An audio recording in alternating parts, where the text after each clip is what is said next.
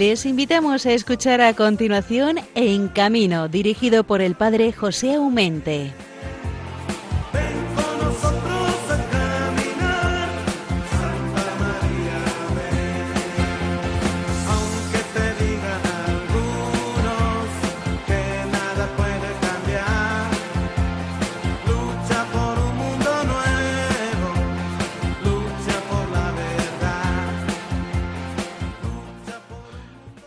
Buenos días nos de Dios a todos ustedes, queridos hermanos, escuchantes de Radio María, la fuerza de la esperanza que dice el eslogan. Ya hemos estrenado nuevo mes y encima año bisiesto. Os saludo a todos muy cordialmente en el corazón de Cristo y de su Santísima Madre la Virgen, como dirían los clásicos oradores. El Señor nos ha regalado un día más y de nuevo nos ofrece la oportunidad de emplearlo en su servicio. Qué bonito lo que nos dice San Pablo en la primera carta a los Corintios 10:31. Así pues, ya comáis, ya bebáis, o hagáis lo que hagáis, hacedlo todo para gloria de Dios. Con esta tarea que nos pone Pablo cada uno de nosotros, procuremos usar de nuestro tiempo para hacer el bien y con ello santificarnos. No se nos puede hacer cosa más maravillosa que el emplear el tiempo para el bien, ser personas de bien. Como decía el Evangelio de el domingo pasado, Jesús, hombre bueno, que pasó haciendo el bien. Ojalá se pueda decir de nosotros con sinceridad. Saludo a todos los que en estos momentos sintonizáis este programa en camino. Sé que muchos de vosotros lo escucháis en la cama, pero hay mucha gente, o bien que aún no ha ido a acostarse, o muchos otros que han madrugado más que nosotros y ya están en camino de ida o de vuelta con sus vehículos. Os mando un fuerte saludo y, cómo no, la bendición del Señor para que os acompañe en todos vuestros caminos. Os decía en el último programa la, la experiencia siempre gratificante del Fórum y Festival Internacional del Circo de Montecarlo, pero ya están a las puertas dos grandes festivales en España, el de Girona y el de Albacete. Seguramente que en el próximo programa podremos hablar con alguno de sus directores para que nos cuenten en primera persona lo que ha constituido y supone para nuestra geografía española en que también en España contemos con estos dos grandes festivales internacionales. Esta semana tengo que desplazarme un día a Málaga, donde celebraré un bautizo, y otro a Granada para celebrar un bautizo, una primera comunión y una confirmación. También me esperan en Gerona, donde tendremos un bautizo y dos primeras comuniones. En fin, debemos darle gracias a Dios el que nuestros hermanos circenses, cual iglesia itinerante, siguen transmitiendo la fe a los más pequeños y se llenan de vida con los sacramentos. Ruega a todos los que nos escuchéis que en vuestras oraciones no olvidéis a estos hermanos nuestros, circenses y feriantes, iglesia siempre en camino. Para hablar de este maravilloso mundo, vamos a tener hoy a los del Circo Quirós. Está Gerardo y Alberto, dos grandes artistas, aunque de menguada edad. Para hablar sobre la pastoral de la carretera, Hoy tendremos con nosotros a don Fernando Castro Salgado, policía local de Berín y delegado diocesano de la Pastoral de la Carretera. Con él vamos a hablar sobre el beato Sebastián Aparicio, natural de su diócesis de Orense, concretamente del pueblo de La Gudiña. Una vida digna de saberse para darnos cuenta la estela de bien que ha dejado a lo largo de los 500 años largos que vivió en Sudamérica. Os invito, pues, a permanecer con nosotros hasta las seis de la mañana, que pondremos punto final a este programa en camino, que dirige para todos ustedes el Padre José Aumente. Ya saben que si deseáis dejar algún mensaje a este programa, lo podéis hacer a través del correo electrónico en camino radiomaria.es. Hermanos, buenos días. Comenzamos.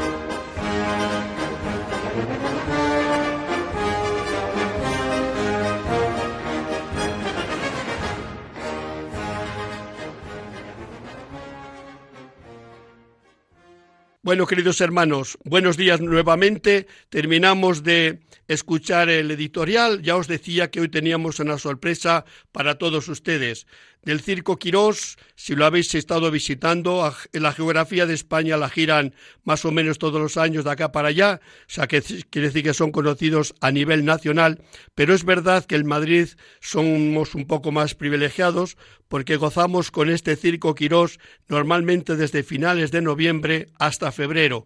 Es mucho tiempo, pero es que el éxito de este circo siempre suele ser muy bueno, puesto que el público de Madrid se porta genialmente con el espectáculo circense que les ofrece año tras año el Circo Quirós. Pero es verdad que si es prácticamente el único circo que el Madrid estos últimos años ofrece dentro de sus espectáculos algún número con animales, que es precioso y sobre todo a la gente le encanta. Suele haber ahora mismo en el espectáculo que tiene, pues están elefantes, están caballos ¿eh? y están unos leones y tigres. Quiere decir que mm, para los niños cuando salen estas cosas siempre hay un entusiasmo y yo no sé qué. Pero es verdad también que desde hace unos años hay una atracción no pequeña y a rabiar de aplausos con todo el público que normalmente se levantan de la silla.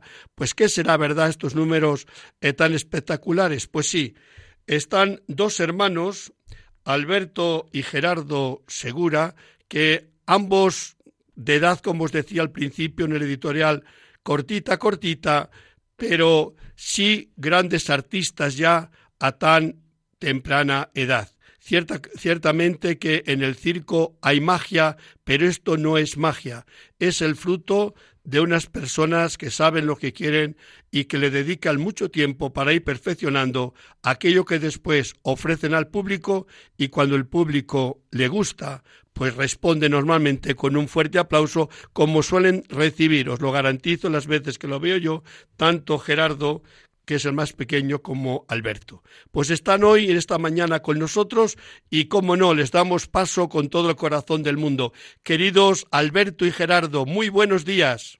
Buenos días. ¿Qué tal estáis? Bien. Oye, eh, primero yo creo que tenemos que agradecer a Madrid que se porta genialmente bien con el Circo Quirós en su conjunto, pero con los hermanos Segura creo que una debilidad, ¿no? Sí.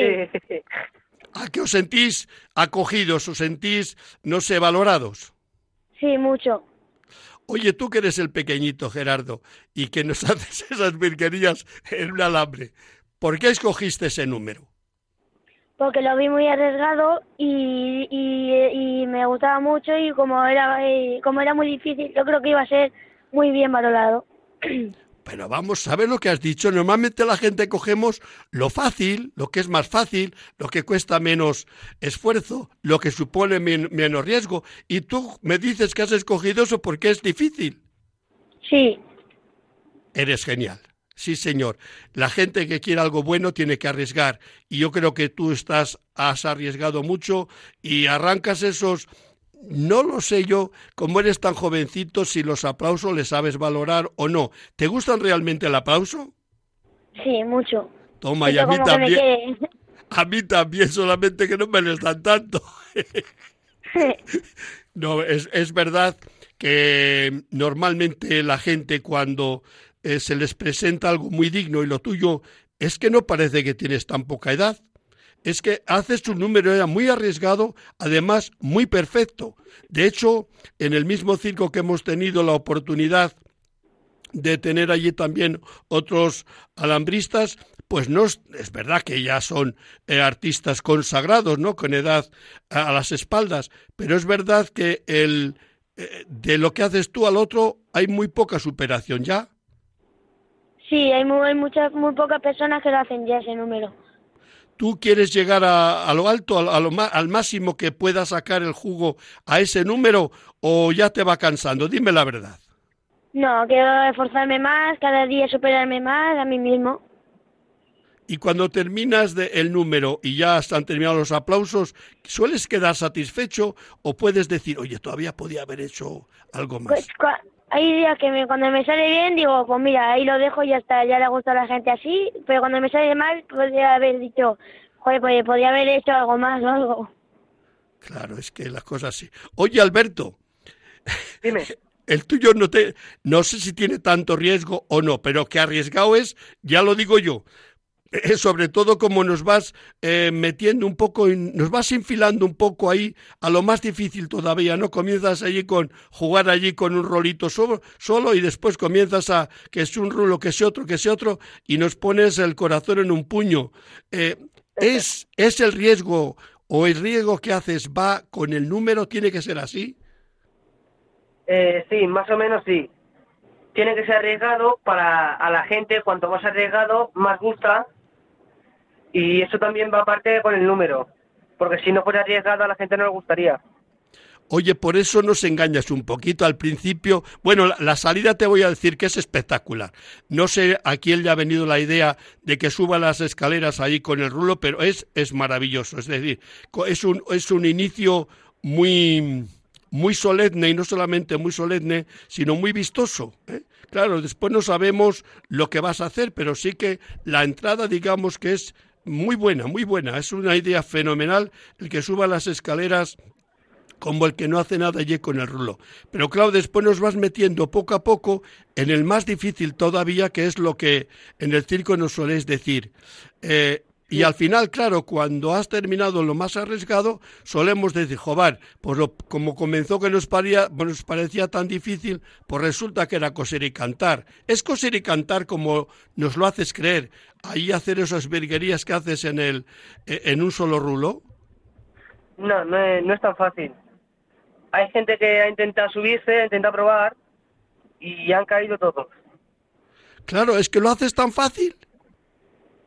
Parece fácil, pero eso, el rulo es más o menos, al menos el primero, es más, más o menos como una báscula. Tienes que ir echando el peso en un lado para que se vaya para el otro y, y viceversa. Oye, ¿te has caído muchas veces al, al inicio? Sí, algunas que otras sí.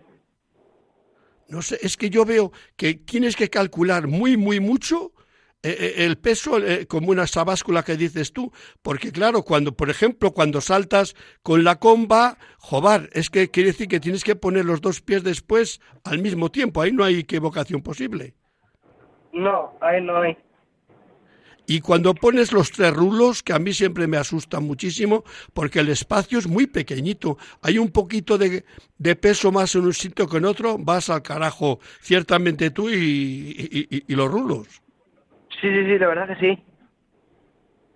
Y después es eso de dar la vuelta, porque me parece que terminas dando la vuelta un poco al rulo, de, eh, girando sobre ti mismo. ¿Tiene que ser así el número de arriesgado? Sí. Algunos lo hacen más arriesgado que otros, pero sí. Y, y, el ir poniendo cada vez una tabla un poco más alto, un poco más alto, que parece que eso no se termina nunca, eh, claro, vas aumentando mucho es lo que parece. Yo, como nunca me he subido, ni me voy a subir tampoco, tranquilo, que el oficio no te le, no te le voy a quitar.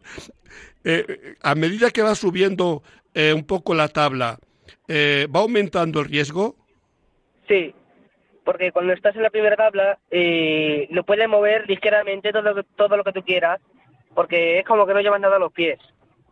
Pero a medida que vas subiendo, va como más peso, cogiendo más peso, y cada vez lo puedes mover menos.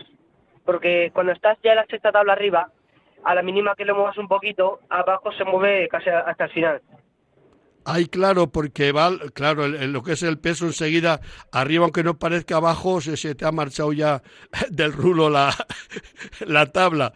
Pero yo veo, veo que va subiendo con mucha alegría, pero a la hora de bajar, los primeros, como si cuesta un poco regular, o, vamos, eh, yo noto cuando tú lo haces que tienes todos los cinco sentidos muy centrados en lo que estás haciendo. Es realmente eh, así como digo yo, que tienes que estar muy centrado en lo que estás haciendo. Tienes que estar pensando no más en lo que estás haciendo. Como estés haciendo lo que es el número y de repente te pongas a pensar otra cosa, ya se te va. Claro. Lo digo porque a mí me ha pasado. Oye, que es que la altura no parece mucha, pero caerse desde allí, si te sabes caer, me imagino que te habrán enseñado a caer, si es que te tengas que caer, pero no es no es poca altura al caerse desde allá al suelo que y depende cómo se cae. Sí, porque también tienes razón, depende de cómo se caiga, pero si, no sabes caer te hace una, una herida grande. ¿eh? Claro, es que, es, que es una buena altura. Cuando te subes a las tablas arriba y después ya te digo cómo caigas, porque claro, el, la base que tienes es muy móvil, muy móvil y, nunca no te puede decir cómo tengas que caer. Pero vamos, quiere decir, ¿tú por qué cogiste el rulo? ¿Hay algún motivo especial? Sí, porque desde pequeño yo vi, yo vi a mi padre haciendo el rulo y yo me puse a jugar con el rulo y mi padre me preguntó a mí qué qué número era el que me gustaba y yo le dije que era me gustaba a mí lo que hacía él. Así que eh, desde los 6 años empecé a jugar, a jugar y me quedé con ello. Pues oye, yo es que creo que nos quedáis boquiabierto a todos y a las pruebas me remito. Yo digo que os aplaudimos a todos cuando vamos al circo porque es un no solamente un deber, sino una necesidad cuando uno ha hecho las cosas bien, el que el aplauso te sale espontáneo, además sincero, ¿no? Pero ciertamente tanto a tu hermano como a ti es que arrebatáis los aplausos sonoros interminables. Yo creo, hombre, yo me imagino que lo hacéis genial, porque la verdad muy bien, pero también valoramos un poco vuestra juventud. Al menos yo pienso que también se valora que siendo tan pequeños el número maravillosos que hacéis. Si a lo mejor sería lo mismo que hacéis ya a una cierta edad, a lo mejor no no admiraríamos tanto la hazaña, es que no lo sé. Claro, es que también tiene que ver la edad, eh, la altura y todo. Sí, pero sois pequeños, pero tanto tu hermano como tú hacéis números de mayores. O sea que yo no veo que es un número de niños, es un número de mayores hechos por niños. Sí, sí, la verdad es que sí. Ah, y hay muchos mayores que no son capaces de hacer las cosas de niños. Claro. ¿Tú estás satisfecho entonces con tu número? Bastante. Y tu padre y tu madre orgullosos de vosotros dos ahora que no nos escucha o no, o os exigen mucho, todavía. No, no exigen. Gerardo, ¿te exige a ti o no porque eres el más pequeño? No, a mí me... yo lo tengo ganados. Ay, o sea que les tienes ganado a, tus a tu madre, lo sé que la tienes ganada, que vamos, no, no te pierdes ojo. Pero ojo que tu padre tampoco que siempre está ahí detrás, muy pendiente de lo que hacéis. Yo creo que en lo, donde habéis llegado, que habéis llegado ya muy alto los dos, es mérito ciertamente de tu padre y de tu madre que os están protegiendo y sobre todo me gusta mucho lo que habéis dicho. El uno porque mm, lo ha comenzado como cosa de niños y ha visto que ese es su, su, trabajo, no su, su vida, cómo se ganan los garbanzos para el futuro. Pero el otro dice, pues yo quiero algo arriesgado, algo que, que me exija, ¿no? Que no sea una cosa comodona que lo he llegado. Pero yo creo que nada seríais sin la ayuda, sin el apoyo, sin la constancia, vigilancia de vuestros padres. Yo creo que es de justicia. A mí me parece, tanto Gerardo como Alberto, que reconozcamos que es mucho mérito vuestro, pero no quitamos ningún mérito, ninguno, ninguno el apoyo y, el, y, y, la enseñanza que recibiréis de vuestros padres. Sí, si no, si no fuese por mi padre no hubiera llegado tanto, ni por mi madre. ¿Los maestros han sido siempre tu padre y tu madre o habéis tenido también gente que habéis imitado de fuera? No, no, no, siempre mi padre y mi madre. por lo cual vamos orgullosos de la, de la familia Segura. Bueno, sois una saga de, de circos, no es que habéis nacido ayer como, como arte circense, quiere decir que lo, lleváis en la sangre y, a mucha honra. Entonces yo quería que desde aquí, desde Radio María, habéis dicho cosas muy importantes, que mm, te has dado cuenta que las cosas fáciles no llevan a ningún sitio, ningún sitio.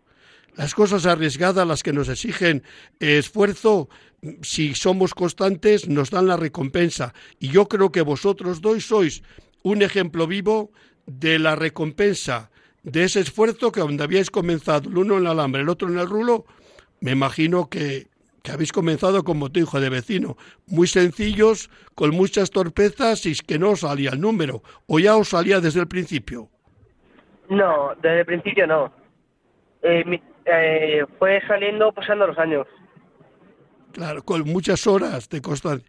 ¿Los dos hacéis, hacéis a diario algún, eh, dedicáis algún tiempo al, ensayo, a la perfección, o de cuando en cuando? Sí, eh, pues digo, cada dos días, cada dos días, dos horas. ¿Y Gerardo también? Sí, todos los días, dos horas. Joder, eso es mucho, ¿eh?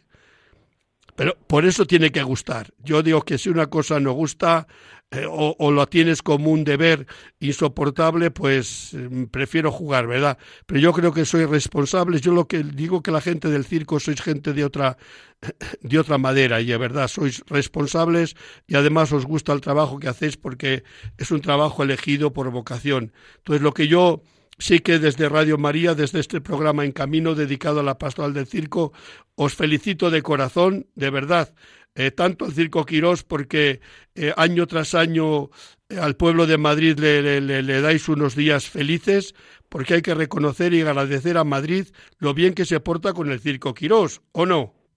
Sí. Jobar, ojo, eh, que tenéis casi dos, dos meses largos, ¿estáis? Sí. Es muy largo. Y la gente responde. Mucho.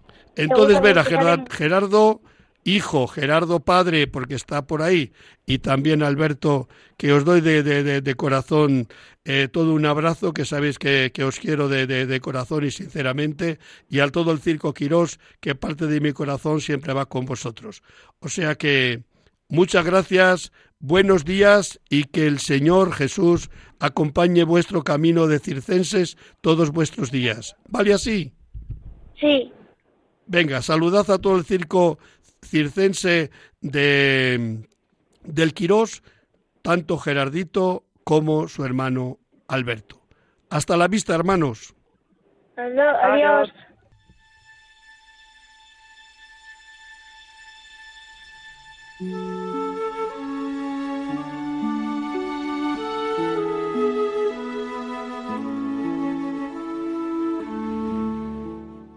Oración del circense. Señor Jesús, amigo de los niños grandes y pequeños, has pasado por ciudades y pueblos sembrando paz y alegría. Te doy gracias por mi trabajo circense y de feriante que tanto amo. Me envías por todos los caminos para llevar un poco de alegría y distracción. También tú, Jesús, invitabas a la gente a ser feliz y a hacer de su vida una fiesta. Nos has enseñado a conservar un corazón de niño para poder entrar en tu reino. Reconozco, Señor, que a veces me enfado cuando las cosas no van bien, cuando la maquinaria se rompe, cuando el tiempo no es favorable, pierdo enseguida la sonrisa. Ayúdame a ser para todos un testigo del Evangelio. Que la sonrisa y la alegría de los niños me animen.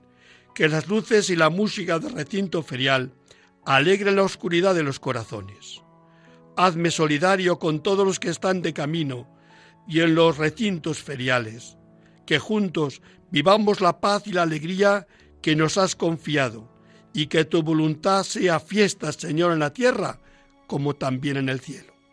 María, Nuestra Señora del viaje y de la alegría, protégenos a todos. Amén.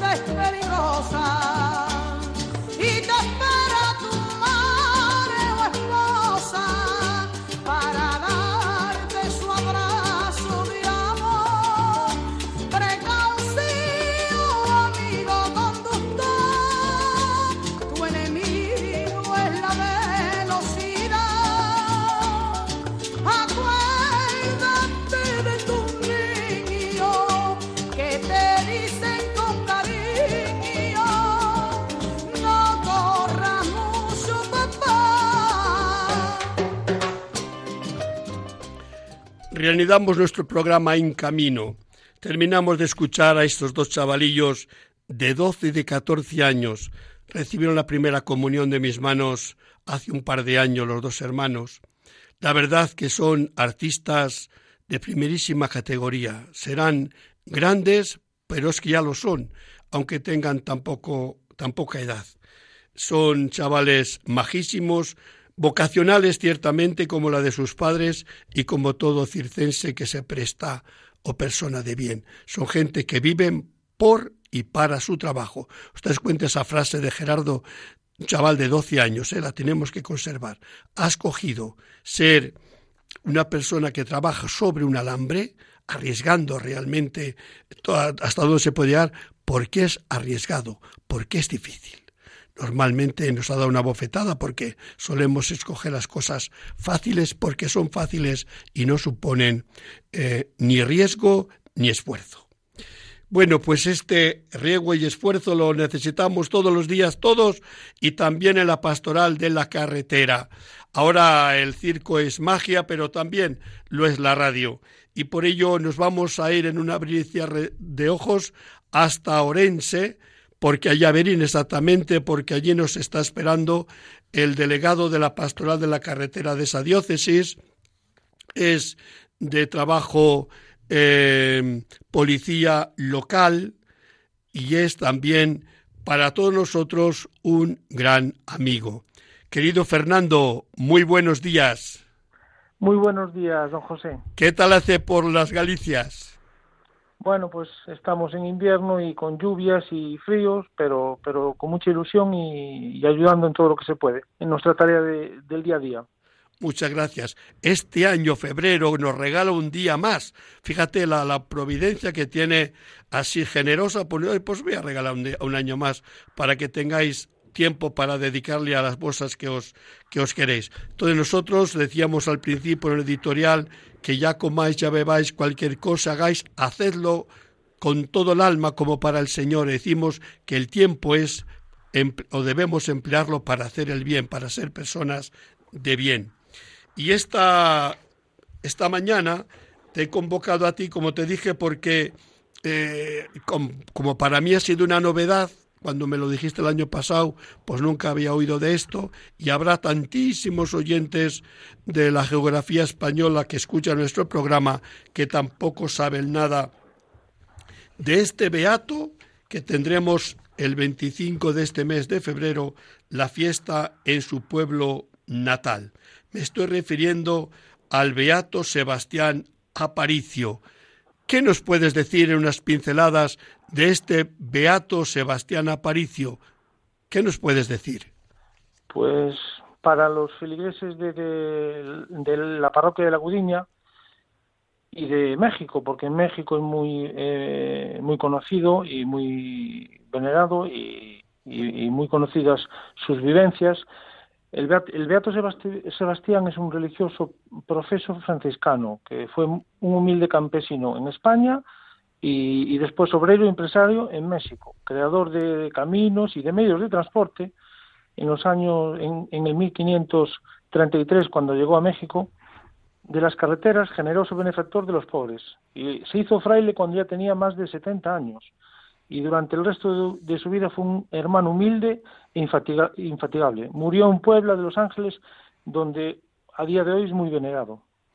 Oye, yo que conocía bien poco de este beato, pues yo creía que era más moderno, la verdad se ha dicho. Mi sorpresa, primera sorpresa, grata sorpresa, cuando eh, leo un poco todo lo que he podido leer de, de este beato, pues resulta que me encuentro que es una persona que nació allí en el 1502. Es que, oye, estamos en pleno renacimiento, una vida que no la ha tenido para nada ni holgada ni regalada, una persona trabajada, ¿eh? parece que todo le pues salía mal.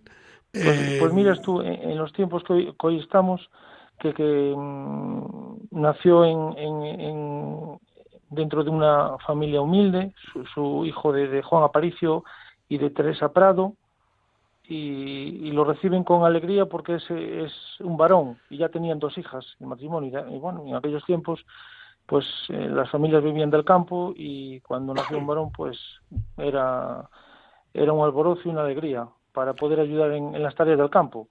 y, para los campesinos de, entonces, de esa época, la escuela era un, era un lujo desconocido. Eran muy pocos los que entendían de letras. Aprendían de sus padres, en este caso Sebastián aprendió de sus padres las enseñanzas propias de la fe, el credo, los mandamientos, y también aprendió al mismo tiempo, pues, a, trabajar con el ganado, a, a, segar la hierba, a rozar el monte, a los oficios, a los oficios de los labradores, que era de, de, lo que vivían las gentes. Claro, yo me recuerdo. Y dentro de ese, de ese trabajo y de esas enseñanzas, pues siempre tuvo la ilusión de, de ser un, un, emigrante. Primero por las tierras de España, y su ilusión era vivir como un verdadero hijo de Dios, ser trabajador y honrado, y, eh, empezando salió de Galicia hacia Zamora, las tierras de Salamanca, de Extremadura hasta llegar a, a Sanlúcar de, de Barrameda, que, ahí estuvo unos años ahorrando dinero para poder hacer lo que más ilusión le hacía, que era emigrar a las Américas en, embarcado. Y en el año 1533 se hizo la mar y, llegó con 31 años a, a, la ciudad de Puebla de Los Ángeles, que había sido fundada por los franciscanos dos años antes. Sí, pero digo que eh, una de las cosas que llama la atención, pero si abrimos los ojos no hay por qué, eh, que nunca aprendió a leer ni a escribir. Exactamente. Ni aún siendo fraile, que, que, fue el fraile por compromiso, porque cuando él quiso ser eh, fraile, allá tan avanzada edad, pues no le, no le quisieron recibir, ¿no? Fue una cosa providencial que, que después le hayan recibido, al menos como hermano limosnero, ¿no? pero que le sirvió para santificarse y dar a conocer la gran virtud que llevaba dentro este hombre. Eh, leyendo un poco la vida también me chocó un poco los dos matrimonios que tuvo, pero también el esfuerzo, la caridad, dices tú, que fue recibido con alegría porque después de dos mujeres tener un varón que se preocupe de la casa, pues era ciertamente pues eh, una suerte, ¿no? Pero él parece como si tiene clavado en, en el corazón como obligación de hermano el procurar tener una reserva de bienes para tener la dote de sus hermanas, como era una obsesión el que sus pues hermanas tuviesen dote para poderse casar. Quiere decir que le movía un poco el esfuerzo a buscar trabajo donde fuera con tal de dar una vida, un futuro mínimamente digno para sus hermanas. Esto también hay que valorarlo podemos leer en, numerosas eh, vivencias que de, del Beato Sebastián Aparicio que su hogar era la casa de todos, refugio de, sedientos, posada de peregrinos, alivio, de caminantes, y era el, consejero prudente al que todos acudían confiados. Qué importancia en, esos tiempos tener una, una, persona de ese calibre y de esa humanidad. Y. Eh, fue el primer transportista de México. Claro, es in- inventor porque eh, dice que al principio se llevaban las mercancías, pues los nativos, la gente así, por lo que podían llevar en, los hombros, no, en las cabezas. Y este se le ocurre hacer una, una flota de, eh, de carretas eh, tirados Sí, sí. por por bueyes o los animales que hayan podido tener. O sea que fue un, un digamos que se hizo empresario. Sí, señor, efectivamente. Organiza el primer transporte rodado en tierra de México, entre México y Veracruz. Y quizá, según se puede leer, de toda, de toda América. Sus, sus mercancías se empiezan a transportar desde el puerto a la capital. Pero hace, hace dinero, quiere decir que esas cosas le dan dinero. Sí, sí, sí, sí. Y en, el 1552 vende su cuadrilla de carros y, vuelve a lo, que más le, le llenaba, que era el campo, a tener una hacienda con su ganado para dar de comer a- al hambriento y ayudar a, a los más necesita- a los más necesitados. Oye, eh, decía yo que Dios escribe derecho con renglones torcidos y la vida de este hombre, según leía yo, fue torcida, ¿eh? Quiere decir que, Sí. que a derecho a derecho le salían eh, las cosas que le salían. Lo normal era que no, porque es muy curiosa la- la- los dos matrimonios que tiene, prácticamente lo poco que le duran y las, y las circunstancias tan un poco raras, ¿no? De, de morir esas dos mujeres. No sé, con es al menos digamos que es curioso. Se ve que el Señor le quería para él y- Exactamente. y, hasta que no lo logró no paró. Sí, sí, sí. La vida, yo creo que la vida entera de, de- Sebastián Aparicio, del Beato, se, resume en la respuesta que el, que el bendito lego franciscano da a las preguntas de otro religioso. Lo que yo hago es hacer lo que me manda la obediencia. Duermo donde puedo, como lo que Dios me envía, visto lo que me da el convento. Pero lo mejor es no perder a Dios de vista, que con eso vivo seguro. No, no, la, la verdad que me encanta. Y dirá la gente, ¿y por qué están hablando de este Beato Aparicio si estamos en la pastoral de la carretera? Y entonces ahora entras tú, porque ¿qué es lo que se hace el día de su fiesta en su propio pueblo natal? ¿Qué es lo que se hace con los vehículos? Pues aparte tenemos la procesión y tenemos la, celebración y, y, por supuesto que bendecimos los vehículos de todos los vecinos de la, de la población y es un día muy muy emotivo, muy muy bonito y desde la diócesis de Ourense pues queremos queremos que tenga esa relevancia que, que, que merece y, y darlo a conocer en todas las diócesis de España y creo que no sé que tenemos que estar ahí presentes.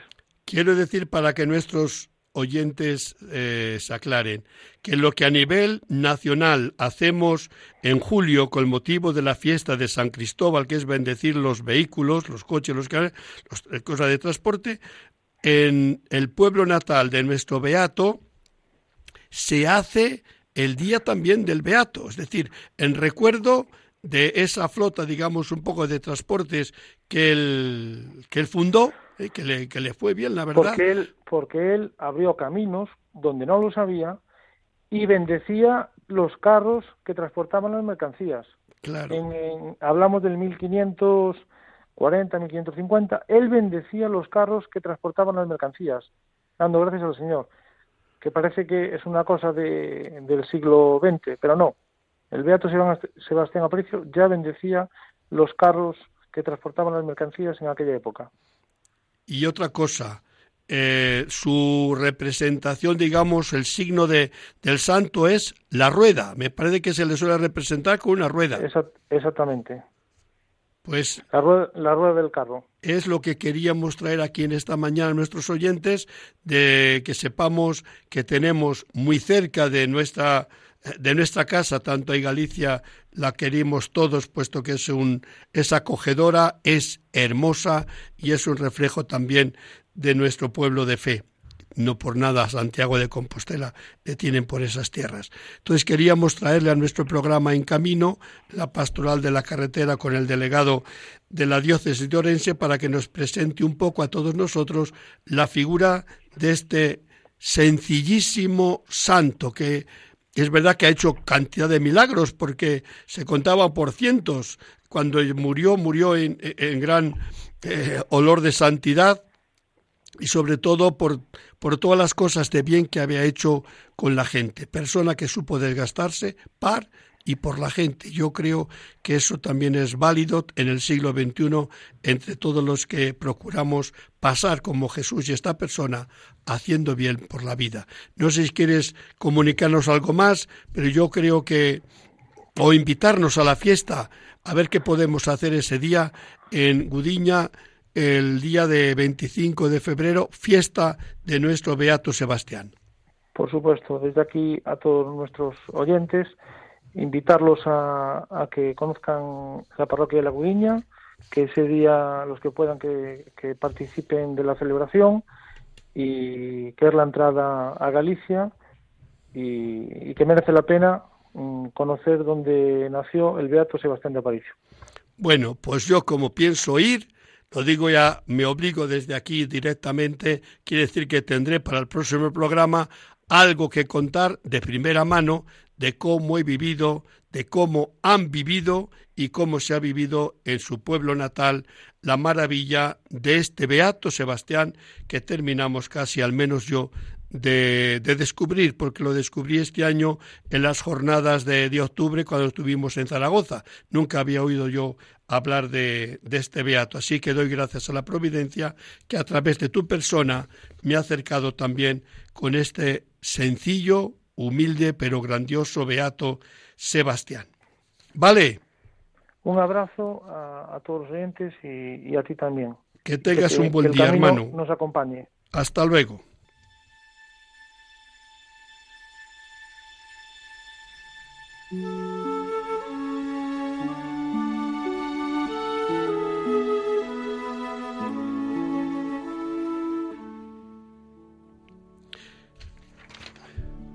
Oh Cristo Jesús, hombre Dios crucificado por amor de los hombres. Tú eres el camino, la verdad y la vida. Te damos gracias por siempre, porque te acercas en nuestro camino, en nuestra existencia, en la fatiga, en el dolor, en la duda, en la soledad, en la alegría y en la paz. Te rogamos que acompañes con tu gracia nuestro camino, defiéndonos de todo peligro del cuerpo y del espíritu. Danos, oh Señor, la moderación y la prudencia en el conducir, la sabiduría y la bondad en los encuentros, el respeto a todos y el deseo de hacer el bien a los demás. Haz, oh divino crucificado, que lleguemos sanos y tranquilos a casa. Sostén nuestra fe y mantén viva nuestra esperanza para que seamos fieles toda la vida y alcancemos la última meta en la casa de nuestro Padre Dios. Sostén con tu gracia a los que han sufrido un accidente, el descanso eterno a los difuntos y a sus familiares el consuelo. María, Madre del dolor y del amor, confórtanos y guíanos siempre con tu maternal protección. Amén.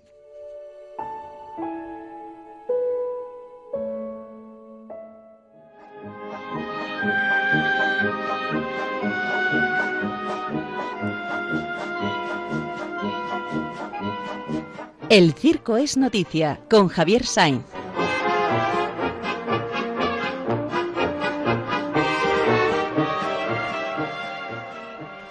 Querido hermano Javier, buenos días en este mes de febrero. Hola, buenos días. Buenos días a ti y a todos. A ver qué nos cuentas esta mañana.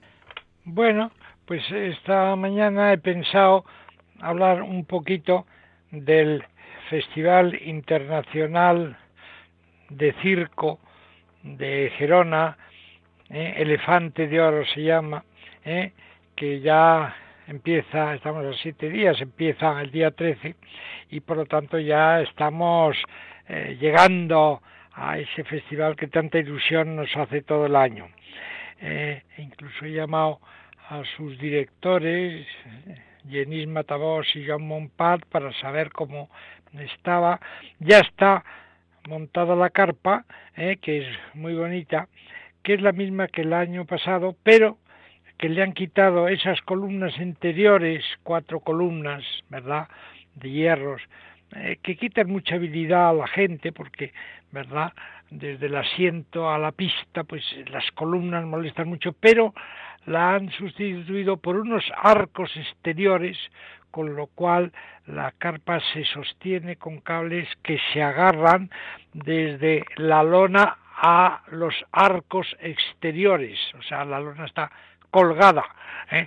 y entonces quienes entran dentro no saben cómo se sostiene aquello, porque ven una inmensa carpa, casi del tamaño y la altura de una catedral de lona, y no saben cómo se sostiene y es porque se sostiene con esos arcos exteriores, con lo cual la visibilidad, y claro, ellos en la publicidad lo dicen mucho, es una visión de 360 grados en redondo.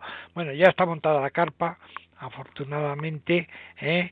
y eh, bueno, la, la orquesta, mm, verdad, ya ha ensayado los nuevos números porque eh, cada, cada troupe sale a pista con su música y entonces que es la que se corresponde a los movimientos, etcétera.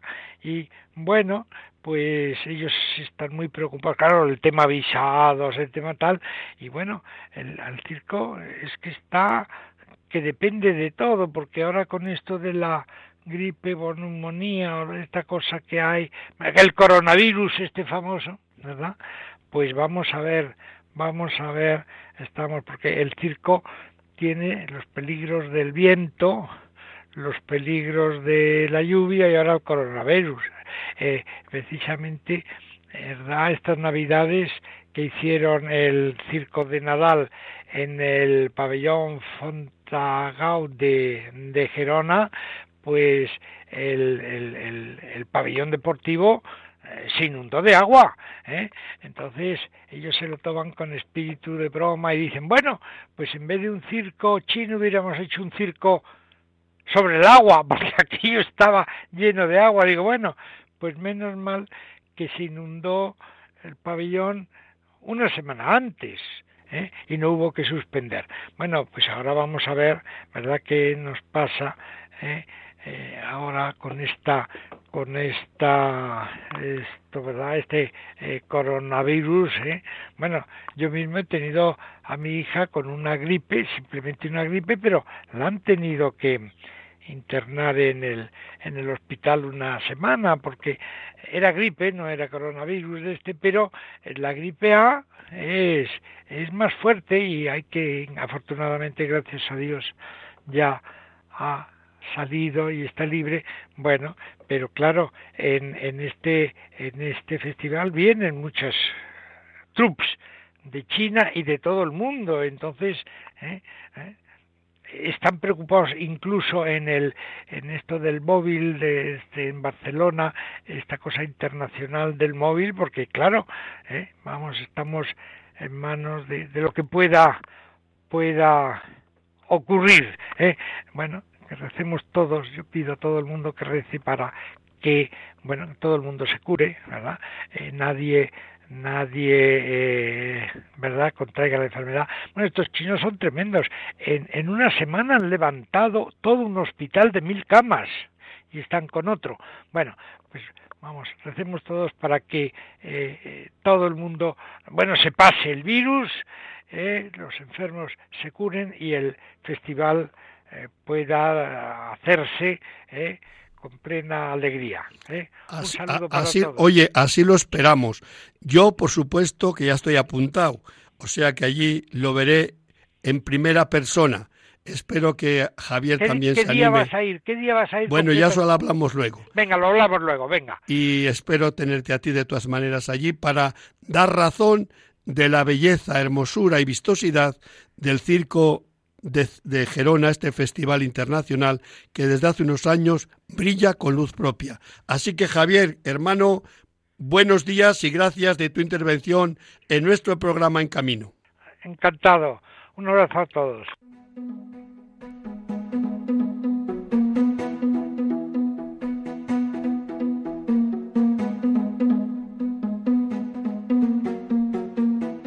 Noticias en carretera con bienvenido Nieto.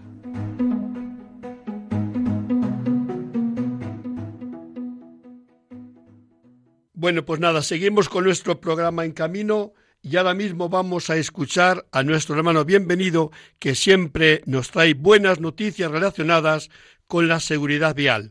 Buenos días, Bienve. Muy buenos días, Padre Aumente. Buenos días a todos los oyentes en esta mañana del 7 del 2010, de 2020, iba a decir 2019, 2020 ya, ¿cómo pasan los años? Madre mía, ¿cómo pasan los años? Bien, noticia importante que se hace en estos momentos eco casi todos los medios de comunicación. Es la referente a lo relacionado con la, entrada en vigor de la nueva ley de, seguridad vial. Según el Gobierno, según el Consejo Superior de Tráfico y Seguridad Vial, están trabajando para ver si antes del mes de junio el Consejo de Ministros y, por supuesto, luego después el Congreso de los Diputados aprueba la Ley de Seguridad Vial y Movilidad Sostenible. Esto va a implicar cambios en cuanto a las legislaciones a todos los niveles y en todos los ámbitos. Nos va a afectar desde los peatones y los conductores. Me, explico en este sentido.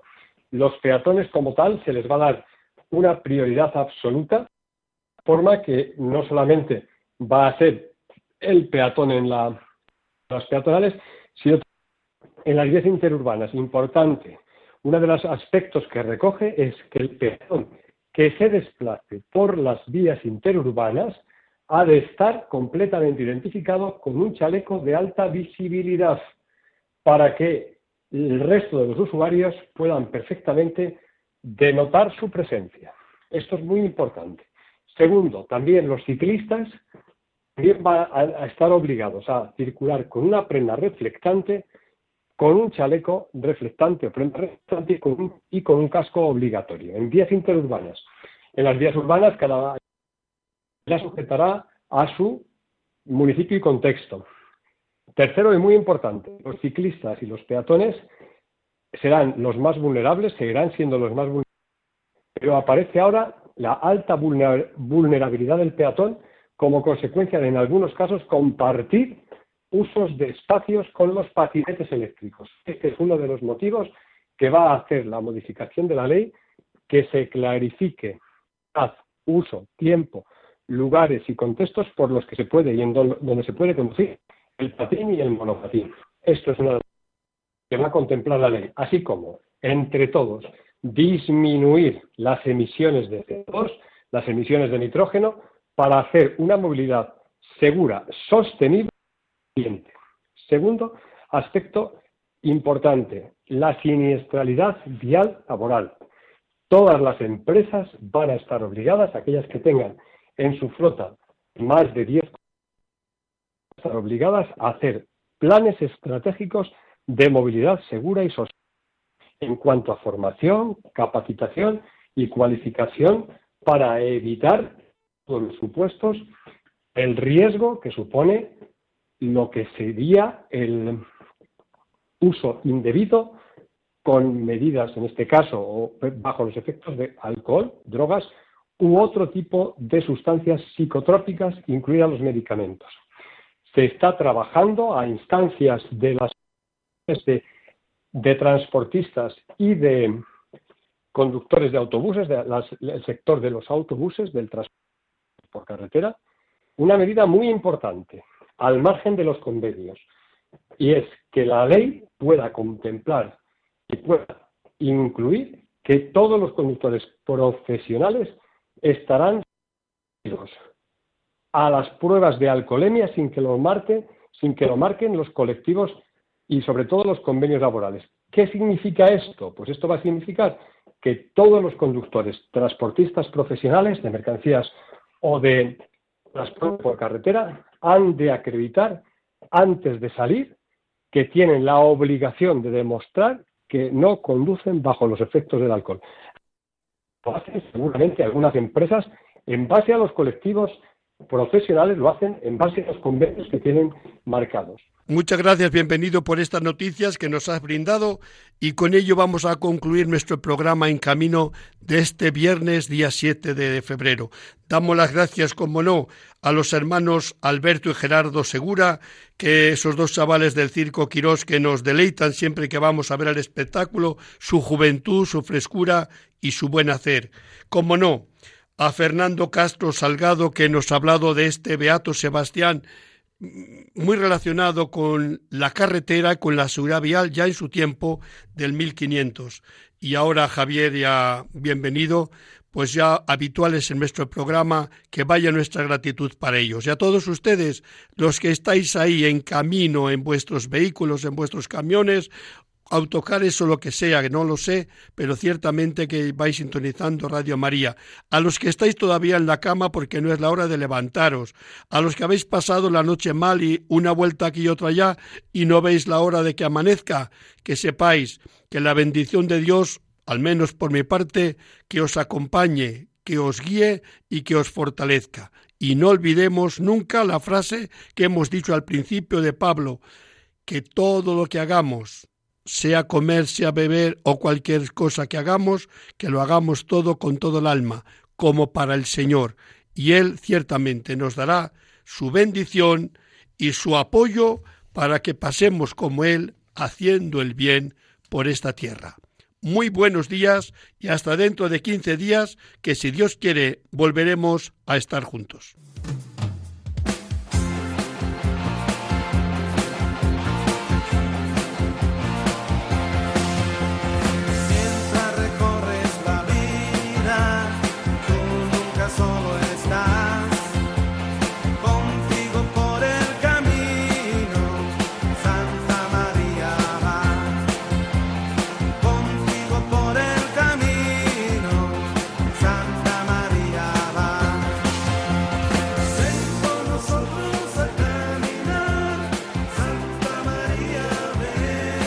Han escuchado en Radio María En Camino, un programa dirigido por el padre José Aumente.